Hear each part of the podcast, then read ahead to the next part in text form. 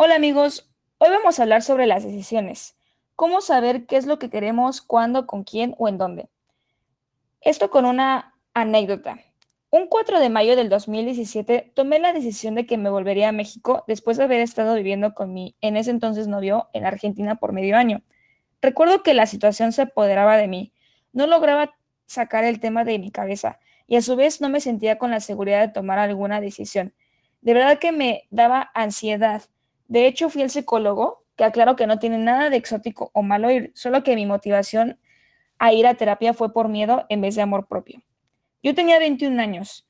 Pensaba en todos los universos alternativos a esa decisión y sus consecuencias negativas desde mi punto de vista, como que la relación no funcionara a distancia, el que dependiera de mí que continuáramos juntos, porque él no quería ir a México, o el qué pasaría si ya no es lo mismo, e infinidad de cuestionamientos y culpas.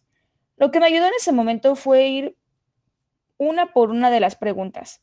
¿Cómo saber qué es lo que quiero? Eso lo hacemos en automático, lo buscamos sin pensar, sin procesar. Casi que hoy en día googleamos todo lo que nos interesa. Básicamente lo que está en tu lista de Pinterest, Spotify, Netflix, en esos espacios recónditos que nadie te observa, ahí está lo que te gusta. Y no hiciste todo un proceso de saber qué era, tan solo ya lo sabías. Eso considero que aplica también para algún trabajo o estudio. Ahora, ¿con quién? Con quien vibre en la misma sintonía que tú. Eh, que no dé pasos en falsos. Eso sí, si es alguna relación formal o que ya estés fusionando tus planes a futuro con esa persona. No todos tenemos la misma valentía con las mismas cosas, pero si alguien no te da el impulso para seguir tus planes más locos, me parece que no es la indicada. Y a su vez, no quiere decir que, esa que si esa persona no es tu pareja, no podría ser tu amiga. Entonces, esa idea de que alguien desaparece para siempre sucedería si sus pasiones y planes son distintas y llegará otra persona que disfrute tu compañía mientras hace lo que le gusta.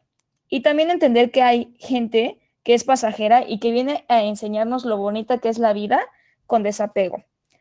Y cuando, aquí donde hay que ser un poco más flexibles y entender que los tiempos son muy relativos, que la vida da muchas vueltas y ser pacientes con nosotros mismos y, los plan y con los planes de la gente.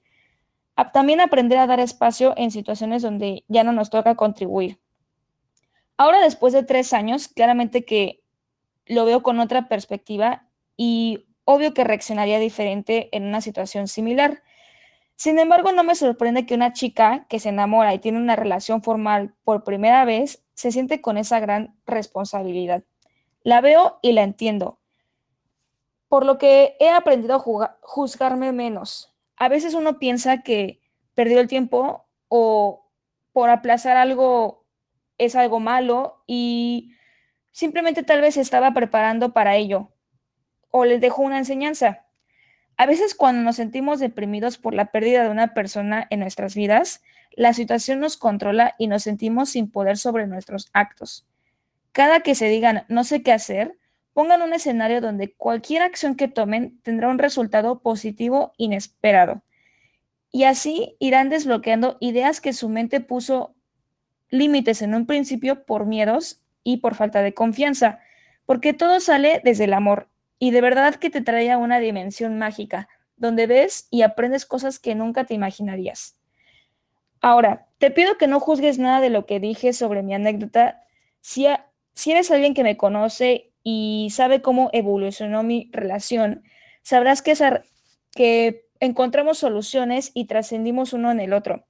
Por ahora quise transmitirte puntos clave, puntos clave sobre mm, un momento, pues, que estaba, la estaba pasando pues no muy bien, ¿no? Espero que te haya servido mi experiencia y si crees que le serviría a alguien, compárteselo. Te mando mucha fuerza y amor y pues que tengas un excelente día. Chao.